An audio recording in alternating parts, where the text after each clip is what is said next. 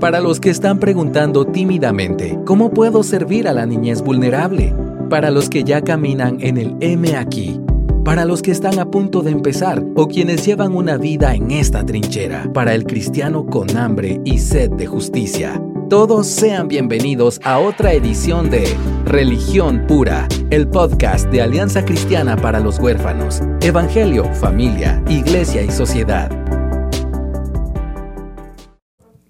Bienvenidos a otro episodio de Religión Pura. Aquí estamos en cabina con Aisha de López y Sara de Ruano. Si no han escuchado eh, el episodio anterior, no va a tener sentido lo que vamos a hablar ahora. Así que, por favor, regrese a, escuchar el episodio, episodio anterior donde Sara comienza a contar la historia. Estamos hablando de eso también porque queremos animarnos a cada uno de ustedes a reconsiderar qué está haciendo Dios en su vida y reconsiderar qué cosas estás asumiendo de tu presente que te descalifica hacer lo que Dios te ha llamado a hacer.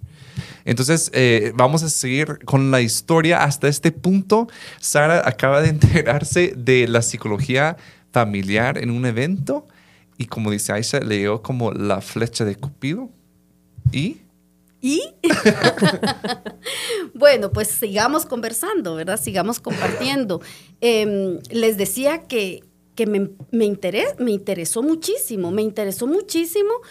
¿Por qué? Porque yo, yo trabajaba, yo, trabajaba en ese momento acompañando hogares de protección, estaba trabajando en un hogar de protección, tenía un niño, tengo un hijo del corazón, ¿verdad? Que vivió un tiempo en un hogar de protección. Sin embargo, estaba tan agradecida por tenerlo ahora en casa, por tenerlo ahora en familia, ¿verdad? Y, y, ese fue un tema muy, muy controversial. Eh, porque en nuestro ambiente y en nuestro círculo de amistades y en nuestro círculo familiar nadie había adoptado nadie había adoptado y era así como generaba tanta curiosidad en mm. nuestras amistades y, en la familia, como, ¿por qué si ya tenían tres hijos y estaban encima de todo? Pues, no vivíamos como que en condiciones económicas y de vida, que hay que fácil. Entonces, bueno, como estamos tan aburridos, adoptemos un niño, ¿verdad? Nos sobra tanto presupuesto cada mes que veamos cómo lo invertimos. Claro, porque hasta este punto no habías podido retomar la U precisamente porque estabas eh, midiendo la plata. Por pues. supuesto, precisamente ¿Y porque ya no alcanzaba. Y mis hijas en ese punto ya la mayor estaba en la universidad. Sí. Ya la mayor estaba en la universidad, ¿verdad? Entonces, imagínense, eh, apoyándola a ella con universidad, la otra ya en bachillerato y el otro en el colegio. Em, y, nosotros como buscando qué, ¿verdad? Pero el Señor, como conté en el episodio anterior, movió nuestro corazón al tema de la adopción. Em, y había muchos retos, ¿verdad? Eh, implica muchos retos. Eh, que tomemos y que, y que traigamos a nuestra familia a un niño de orígenes difíciles, entender todo ese impacto del trauma. Y yo ya había en ese punto empezado a aprender muchas cosas, ya empezando a leer muchos libros, a, estar en, algunos cursos, en, en, escuchar. El tema a mí me gustaba, entonces yo buscaba escuchar de quienes, eh, de quienes tenían más experiencia, En este caso, Flori eh, eh, y David fueron mis compañeros de jornada, de quienes he aprendido tanto, ¿verdad? de todos estos temas. Así que un día desayunando les, les compartí esa noticia, ¿verdad? Y, recuerdo las caras de entusiasmo de ellos dos. Eh, ya en ese punto ya teníamos algunos añitos ahí de, estar trabajando juntos, así que los dos me, me animaron. Fueron mis mejores porristas. Solo se lo había dicho a mi esposo como una inquietud pero se los compartí a ellos y yo creo que ese fue como mi, mi estartazo a ustedes, porque los dos me animaron tanto, Florida, y me dijeron, hacelo. Hacelo, Sara, hacelo, metete, busquemos, averiguá y alegre y sí.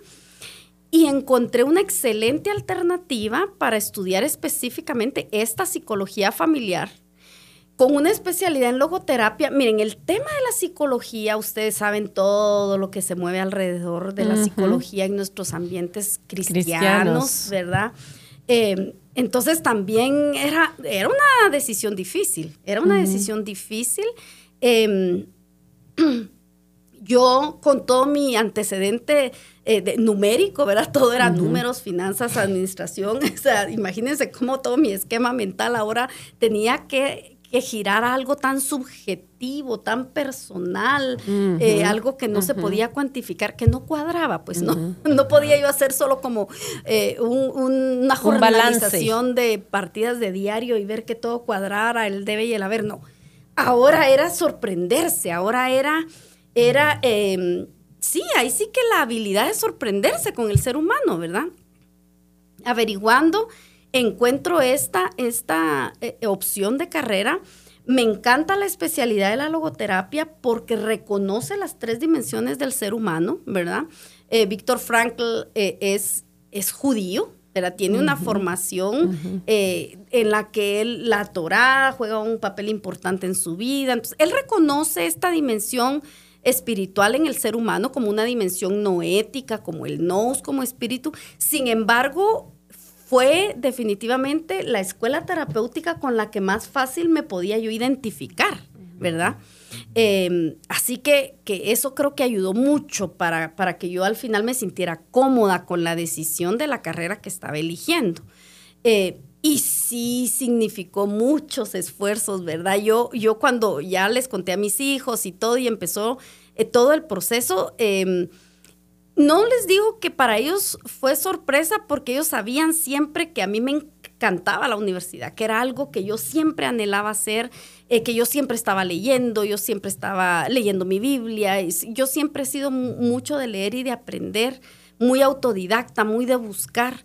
Entonces eh, empezó pues todo ese proceso. Em, la carrera, cinco años de carrera, ¿verdad? Cinco años de carrera trabajando, estudiando, siendo mamá, siendo esposa. Em, y sí, y sí me encanta, Aisha, que hayas hecho referencia, igual David, al tema de que a veces creemos que está dado nuestro destino, ¿verdad? Que ya, ya no se puede cambiar. Como que se te acabó el tiempo. O que a estas edades, ajá, que a estas edades ya, ya qué, ¿verdad? Ya soy lo que soy, ya ni modo pero los seres humanos somos inacabados. Y mm. sobre todo como creyentes sabemos que Dios puede hacer cosas nuevas con nosotros, ¿verdad? Ahora ya sé que tenemos neuroplasticidad y neurogénesis y que tenemos cuantas posibilidades a nivel neuronal de seguir aprendiendo y aprendiendo nuevas cosas. Pero nos damos a veces por vencidos y creemos que nuestra historia ya está determinada y ya no hay nada más que hacer. Pero Dios puede hacer un giro tan radical en nuestras vidas y podemos reinventarnos. Y el Señor nos dio la habilidad y la libertad de elegir cada día quién queremos ser. ¿Quién queremos ser? Y con todo y con todo, si nosotros llenamos nuestro corazón de palabra, vamos a, vamos a sobreabundar de esperanza, ¿verdad? Porque va a haber esperanza en todo lo que el Señor puede hacer en nosotros, pero también a, través. de nosotros, ¿verdad? En nosotros y a través de nosotros. ¿Dónde está mi Twitter, mucha. Espero que estés escribiendo esas frases. Eh, yo, yo, de verdad, Sarita, me gozo de escucharte y te oigo hablar y solo pene a mi mente las fotos de tu graduación. Ay, sí. Y debo decir que te graduaste siendo abuela. Sí. Doble. Ya. Regresemos el tiempo. Momento. sí, pero quiero que Sara cuente, no sé si saltaste a propósito. ¿Qué pasó a los tres años de la carrera de psicología? A los tres, a ver, recordame.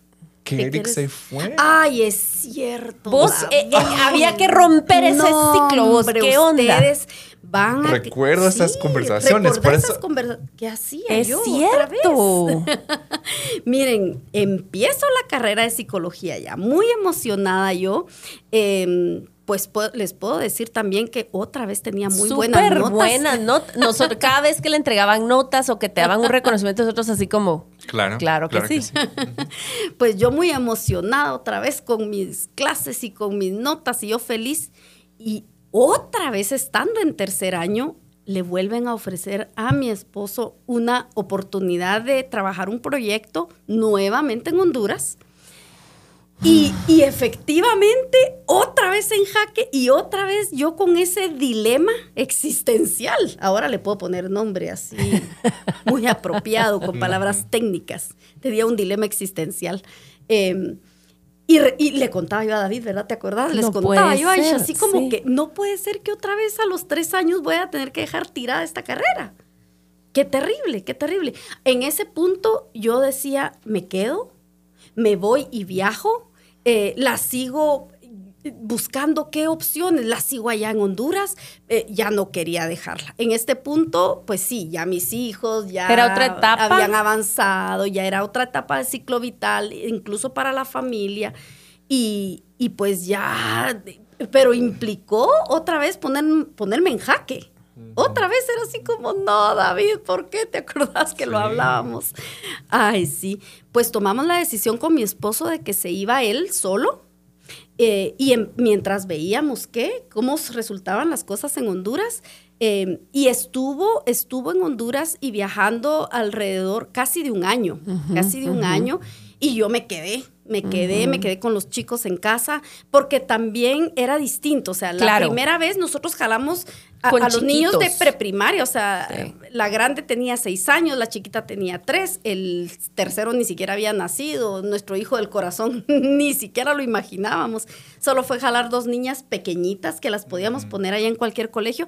Y cuando fue cuestión de regresar, que ya traíamos tres niños, eh, fue difícil el impacto para mi hija mayor. Ella, ella estaba en Honduras, el ciclo es americano, entonces eh, ella ya, nosotros venimos en diciembre, ella había empezado clases en, agosto, ya, ya de agosto, ya llevaba toda esa parte estudiada hasta diciembre de sexto grado.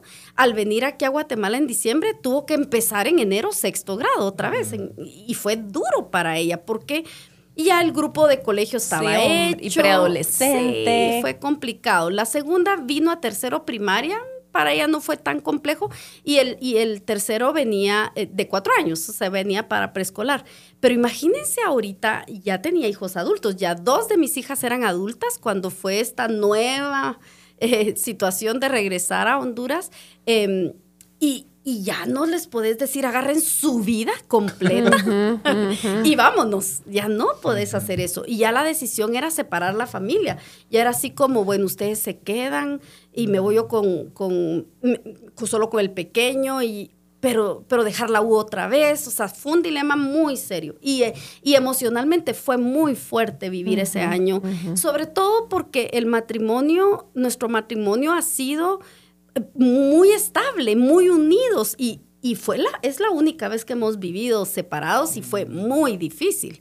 Muy difícil porque mi esposo es muy, es muy de colaborar conmigo, es muy de apoyarme, hacemos muchas cosas juntos, compartimos muchas cosas juntos. Entonces, ese tiempo de separación sí fue, fue difícil, fue muy difícil, afectó mucho. Y es cierto. Sí, no, quería, porque de verdad, si uno ve como el patrón, uno dice, ya tengo una maldición más. Me hicieron brujería y el tercer año de la U algo pasa. Oh, Tenía razón. Ya preguntas, ¿será Dios o será el diablo? porque Esto me está confundiendo. Un ser divino tiene y ya que era, ser. ya era tres 3, 3. Ah, ya era la mitad de 666 usted. Eso ya asustaba. Eso Había que romperlo. Ya desciframos. No, pero creo que sí es, es que, ¿sabes qué? Cuando cada vez que tú eh, te enfrentes a una, un obstáculo, un reto, no solo es obstáculo, eh, superar ese obstáculo, tú llevas toda tu historia claro. y ya traías todo el antecedente. dos veces. Entonces, una tercera vez, de verdad, yo creo que digo, o sea, ya no, no, está hecho para mí la no está hecho para mí. Y uno ya empieza a construir ciertas como em, creencias que están ahí. Yo no pude hacer eso, pero no, o sea, el universo, por así decirlo, no quiso que lo hiciera. confabuló contra mí. o Dios no lo tenía en sus planes, ¿verdad? Porque Él cierra puertas y abre puertas. Exacto, tienes razón. Es, todos esos razonamientos vienen a la mente y lidiar con todos esos pensamientos fue complicado. Fue complicado y en este caso yo creo que me ayudó mucho el apoyo de mi esposo, porque él me mm. dijo, no, mira, esta vez esta vez no vas a hacer cambios tú de tu vida. Mm. Esta vez vamos a, tener que hacer sacrificios. Me voy a ir yo, estoy un tiempo y vemos qué pasa y vemos qué resulta. Pero mejor te quedas, seguís estudiando. Em, por supuesto, eh, ya con todo el trabajo que el Señor había hecho en mi corazón, ya con todo lo que había pasado y cómo yo veía la necesidad de tener herramientas y de comprender todo, cómo funciona la conducta del ser humano, eh, cómo manejamos emociones y todo, me había apasionado el tema, ¿verdad? Entonces, eh, me encantaban los números y las finanzas, por supuesto, pero nunca llegaron al nivel de apasionamiento que, que, esta carrera tuvo ajá, en, mi, en mi vida, ¿verdad? Entonces, sí, sí eh, quería, yo necesitaba esa, ese apoyo de él, como esa autorización de esta vez, no, esta vez no renuncias, esta vez te quedas. Sí. y seguir adelante. Yo creo que con, la, con el amor, la devoción que vos tenés para tu familia, para Eric, si él te hubiera dicho, mira, vámonos. Yo creo que me hubiera ido. Y, otra vez, y simplemente hubiera sido como muy Sara, decir, apechuguemos. Y demos. Apoyo, mi rol es acá, esto es mi primer ministerio y, le damos. Entonces, 100 puntos para don Eric.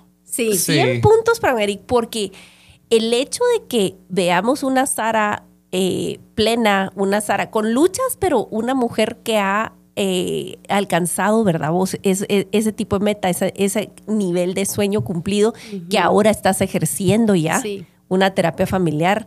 Eh, con todo el cúmulo de experiencias, Sara, y que ahora es parte ya oficial de ACH, bendito sea Dios. Y todos esos conocimientos de finanzas están siendo utilizados también, para ACH. Totalmente. Este, yo creo que una pieza clave tuvo que haber sido el, el, apoyo de Eric y el, el, ánimo que él te dio a vos para verte em, extender, pues, extender alas y volar, porque mm. creo que, que habla mucho del carácter de un hombre de Dios, el ver a la esposa florecer. Estoy pensando automáticamente en por qué no lo haríamos como esposos. Y puede haber diversas em, razones, unas incluso como erróneas, diciendo como que no, bíblicamente la mujer tiene que hacer mm. esto o lo otro. Leamos Proverbios 31, no es así. Bien, busca a la mujer. Ella desde temprano asigna tareas y está. Y comprando terrenos. Y claro, entonces, em, pero por otro lado también, no sé, ¿cuántos esposos sabotean a sus esposas ya directamente o indirectamente con actitudes, gestos o ya financieramente porque se sentirían amenazados, por ellas. En tu caso, tú eres brillante. Eric tiene también otra ama de, dones y, es arquitecto, es, es brillante en otras cosas, pero claro que, o sea, yo digo, uy, me podría llegar a sentirme eh, amenazada por eso. Que yo tengo que ser el que es el más y que no. Macho. Entonces, poco a poco voy como con mi corazón humano saboteando a las personas que posiblemente podría ser competencia. Entonces, otra vez, hombres de Dios buscan humillarse para que las mujeres a su alrededor puedan no sobresalir, pero florecer, como decía ella. Eso es impresionante. Sí, es una dinámica súper saludable, vos. El hecho de que un hombre aplauda, anima, eh, siembra, porque al final de cuentas mm. requiere esos sacrificios de parte de tu esposo, de tus hijos, de la plata, para poder verte a vos, ejercer. Y aquí hay algo importante que, vos tocaste, ¿verdad? Vos, el, tema de discernimiento y de pasos obedientes en pos de la voluntad de Dios. Porque esto no es aquí quien nos esté oyendo diciendo, ah, sí, la mujer empoderada y yo quiero hacer, yo voy primero. No, no, no, espérenme. El asunto aquí es, ¿para qué naciste de nuevo? Porque la palabra de Dios mm. dice, es una promesa, y dice que Él nos predestinó para caminar en buenas obras, que preparó de antemano. Es decir, hay un kit, hay como un programa hecho para cada creyente mm. para que tú le pongas play. Y tú no tienes nada que inventarte, tú vas descubriendo los pasos de obediencia hacia ejercitar esos dones. Entonces, hace 20 años tú no te imaginabas. Oh, no. Y estoy tan agradecida como el Señor reescribió el guion que yo creí. Exacto, porque tú lo fabricaste. O sea, fabricamos un guion y simplemente cada pasito de obediencia tú no sabías que iba a venir en cinco años o en diez. llevaba, exacto. Pero el hecho de que Eric y tú han sido sensibles y humildes, porque requiere mucha humildad, Sarita, tener una actitud enseñable, un corazón enseñable a mí mm. me habla de un corazón que ha aprendido a escuchar la voz de Dios. Mm. Eh, el hecho de que tú siempre has sido alumna, yo creo que no tenías el título de licenciada, pero tenés metido en tu mente y corazón saber cuántas horas de lectura, de conferencias y de aprendizaje gozoso, no para jactarte y ahora no para decir yo valgo porque sé, sino wow, esto es para lo que nací. Para saber. Para servir. sí. Para servir a las familias, para servir a los niños, para servir, ¿me entendés? Entonces, ¿cómo Dios redime tu sed de aprendizaje hmm. eh, para poder usarlo para el reino, ¿verdad? Y cómo el Señor no te, em, no te quita el amor por el aprendizaje, porque naciste nuevo y Dios no dijo, bueno, ahora que Sarita se le quite la sed de leer o de aprender o, de, sacar buenas no, no, no te quitó esa sed, te la redimió y te la, te la puso en el lugar correcto mm. y sabes que tu valor viene de, del amor que tenés en Cristo seguro. Claro. Y ahora puedes ser libre, pues, para eso, pero requiere toda una dinámica muy humilde de querer constantemente aprender y de un esposo que ve el talento en ti y Dios, creo, que a los hombres de Dios, les incluye un temor de estorbar oh, los dones de su esposa. Eso es tremendo. Eso es tremendo. Esa es una declaración. Emojis de fuego. Sí, Fuerte. Sí. sí, sí, es cierto. Miren, yo recuerdo que en el proceso de la carrera, eh, eh, como en tres ocasiones hice ejercicios sobre mi, mi historia de vida. Eso, eso de verdad que... Eso es duro. Sí, sí.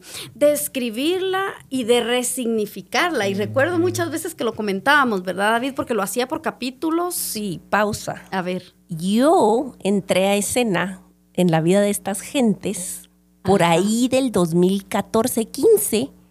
Cuando Sara leyó un blog mío. ¿Es cierto? Y vos me escribiste uno de los mensajes más memorables que he recibido. Siempre leo los comentarios en el blog. Y tu mensaje me hizo tanto clic que nos comunicamos. Es cierto. Y así nos conocimos. Y vos me dijiste, o sea, o sea, vos estás escribiendo acerca del o sea, el evangelio y la adopción y no sé qué, y nos juntamos con Flori. Sí, Y así, lo, así nos conocimos. Yo empecé a ser voluntaria en ACH y usted lleva un tiempo así en este asunto, ¿verdad? Vos de la carrera.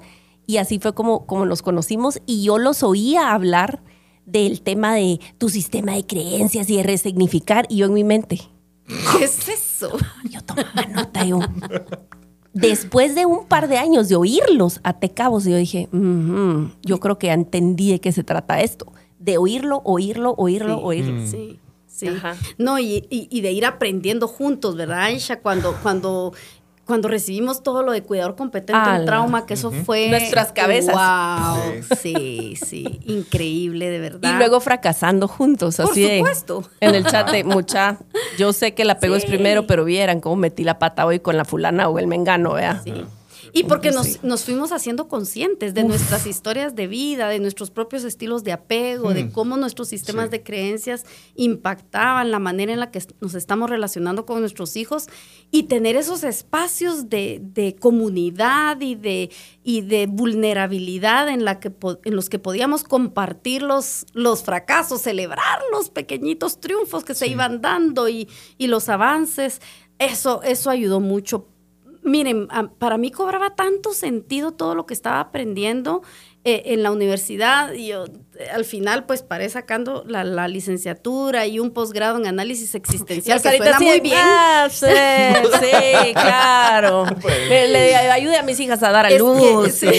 Posgrado. Ya saben, es que Suena, es que suena tan, tan, el nombre así tan. Pero yo decía, bueno, este es posgrado, ese posgrado de análisis existencial, la verdad es que yo creo que, que lo validamos, pero nosotros conversando, analizando nuestra existencia. ¿verdad? Porque, porque de verdad que todo este tema nos, nos ha llevado el trabajar con niños de orígenes difíciles nos ha llevado a analizar nuestra propia existencia. Totalmente. Y cómo, y cómo nosotros en este mundo roto, todos somos niños de orígenes difíciles, por favor. Estamos en un mundo roto con el pecado aquí, la muerte, la enfermedad, el quebranto. Así que todos venimos de orígenes difíciles, mm. todos somos de orígenes difíciles y el, y el identificar todo ese impacto en nuestras propias vidas nos, nos, hace más empáticos, nos hace más abiertos, nos hace más dispuestos a acompañar, a, regresar, a ir al ritmo del niño, a ir al ritmo de las familias y acompañarlas, ¿verdad? Entonces, eh, los títulos son títulos, pero la vivencia de todo lo que aprendimos en el proceso. Y, varias cosas que podemos ir como rescatando de esta conversación, muchas cosas, pero varios como eh, hilos grandes que veo. Uno es que alguien podría decir también, ah, bueno, pero tuvo el mejor esposo del mundo. Que de verdad, Eric, para mí es quizá uno de los mejores. No, o sea, de verdad, yo veo su entrega y su amor. Es, es increíble. Em, perdón, que no habías dicho su nombre, pero no sabes em, este, no, yo sí dije su eh, nombre varias veces. Sí, yo también. Eh, pero alguien podría decir, bueno, pero no tengo ese esposo. ¿Verdad? Mm. Pero el propósito de esta conversación no es de que si tú tienes las características, circunstancias perfectas, entonces puedes ser mm. valiente y tener el coraje de tomar estos pasos, ¿verdad? Porque también, como decía Aisha, hay cosas predestinadas para nosotros, pero eso no es un pase a la indiferencia. Es decir, como, bueno, si Dios va a hacer lo que quiere, ¿verdad? Eso para mí es un acto de soberbia bien fuerte, porque estamos echando en cara lo que Dios ha dicho y diciendo como que, bueno, a mí, de mí no depende nada, porque Dios ya hizo todo. Em, creo que eso es muy peligroso, ¿verdad? Entonces... Y dentro de nuestra, dentro de cómo el Señor nos configuró, eh, con la habilidad de desarrollar resiliencia y, el, y, en la base de la resiliencia está la creatividad, porque es reinventarnos. Reinventarnos mm. cuando las circunstancias de la vida nos han, nos han quebrantado, nos han roto y nos mm. toca como regresar al estado original y, y mm. superarlo y mejorarlo, ¿verdad? Entonces, eh, pues ahí está la creatividad también en, la base de, la resiliencia y, nos, nos, tenemos que reinventar y saber que, mm. que, el, que, tenemos que ir caminando porque nosotros no conocemos ese plan de antemano que el Señor ya elaboró para nosotros, pero tenemos que dar los pasos. Totalmente, totalmente. Otra, otra cosa importante creo yo es de que tú ahora, em, porque en todo momento decidiste involucrar a más personas, y me imagino nosotros no hicimos tus tareas, ni estuvimos sentadas, ni nos metimos al tráfico a las 5 de la mañana los miércoles durante cuatro años. Pero, o sea, tú nos incluiste y de verdad, Sarita, el momento que te graduaste. Ay, yo sé que se alegraron conmigo. ¿Sabes cuánto? O sea, yo compartí esa alegría aunque no hice nada, o sea, tú hiciste todo, pero algo, una autora que me gusta mucho dice que el gozo es el acto más vulnerable del ser humano. Oh. Porque te expones a algo que realmente si te metes y tú eres, o sea, e, estás gozoso, estás echando en cara que sí hay posibilidad de que esto no va a durar mm. y que algo malo me puede pasar. Mm. ¿Verdad? Entonces, pero nosotros pudimos entrar ese gozo por un logro tuyo y lo hiciste en comunidad. Oh, sí. Entonces no solo fue de que, ah, yo llegué a lograr mis metas. Tú impactaste todo y ahora aún más. O sea, esta historia se sigue multiplicando.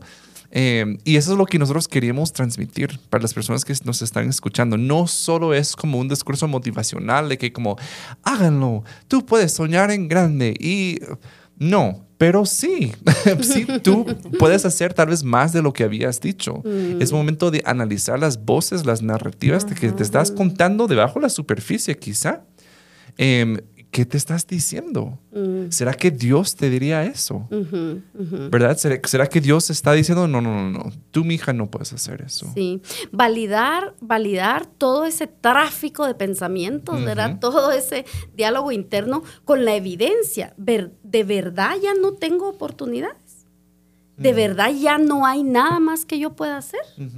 ¿De verdad ya no puedo crecer más? ¿De verdad ya no puedo reinventarme? ¿Ya no puedo cambiar totalmente el giro como, como estar abierto a algo nuevo o retomar sueños del pasado, cosas que dejamos y que el Señor...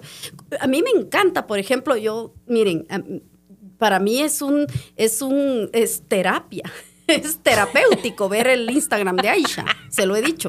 Hasta le pido, mira, bueno, ¿y qué pasó? Yo necesito ver más recetas. Cuando ya después de muchos pacientes que atiendo, ya quiero relajar mi cerebro. Para mí el Instagram de Aisha es, eh, el de Aisha Lápiz y el donde pone las recetas, yo me lo gozo. Pero recuerdo que has escrito y has compartido que, que, fue una habilidad que desde niña desarrollaste, pero se quedó en pausa y dormida por un tiempo. Veinte 20 años. Claro, pero animémonos a dar esos pasos de retomar las cosas que en el pasado el Señor ya había sembrado en nuestros corazones. ¿Verdad? Porque mira cuánto tiempo pasó. Sí, y fíjate vos que yo al final de cuentas digo, no podés tomar la experiencia de alguien, alguien más y hacerlo prescriptivo. Es decir, ah, entonces a ABC y yo voy a, hacer mímica de lo que Sarita hizo o lo que Aisha hizo. No, ni siquiera con los personajes bíblicos puedes hacer eso, ¿verdad? Pero ver cuál es el carácter de Dios y qué está lidiando conmigo personalmente y en mi contexto, mm. Discernir, pedirle al Señor discernimiento. Él no es malo. Él es compasivo y el más interesado en vernos florecer es Él. Y el proveedor de todo para que eso sea posible es Él. Entonces es más cuestión de caminar en obediencia humilde mm. y gozosa para dar esos pasitos, ¿verdad? Vos, mm. y, a veces pensamos que es esta gran cosa. O sea, pensás que es, que es un megaproyecto y puede ser que simplemente regreses a tomar el lápiz y a empezar a esquechar algo hoy y lo guardas en un cuaderno. O puede ser que vos oigas una palabra en una conferencia y digas, hmm, voy a googlear acerca de esa carrera. No necesariamente es que vos tengas la carrera pagada, que tengas asegurado los siguientes cinco años. Es el siguiente paso, ¿no sabes? paso, sí. Y eso que, Dios va a hacer. O sea, toda la historia que tú acabas de contar se trataba de millón de pequeños pasos. Exacto. Un paso a la vez. Un paso a la vez. Eh, queremos agradecer a Sara, obviamente. Mm. Yo tuve el sueño cuando tenía como 14 años de mudarme a Nashville y cantar música country. Así bueno, que, no lo descartemos. Así no lo descartemos. Nashville. Ahí animamos. Quiero que Por lo menos ya fuimos un par de años a Nashville. ya nos tomamos pues. una foto con Elvis. Sí, pero de verdad, sí. Pero también agradezco que Dios a veces hace morir a nuestros sueños que Hay sueños que rematar, hermanos. Hay sueños que merecen la muerte. Que merecen la muerte. El fondo del mar. Sí. Pero otros. Pero otros hay que rescatarlos. Hay sí, otros hay que rescatar. No, pero muchas gracias de verdad. Siempre es un gozo servir junto a ustedes y servicio. Pero es tan alegre y tan, tan, tan, rico. Pero, pero sí ya podemos ver, miren, aquí se goza, se llora y se aprende. Tenemos conversaciones profundas y tenemos conversaciones muy divertidas también. Claro que sí. Claro que sí. Así que muchas gracias por estar con nosotros en Religión Pura. Búsquenos, búsquenos en todas las plataformas de podcast. Si quieren dejar un mensaje, el mejor lugar para hacerlo es por medio de Instagram, aunque lo pueden hacer por Facebook también. Y muchas gracias por estar con nosotros. Nos vemos aquí la próxima vez. Porque la religión pura y sin mancha delante de nuestro Dios y Padre es esta, visitar a los huérfanos y a las viudas en sus aflicciones y guardarse sin mancha del mundo. Muchas gracias por acompañarnos en otro episodio de Religión Pura. Síguenos en nuestras redes como Alianza Cristiana para los Huérfanos.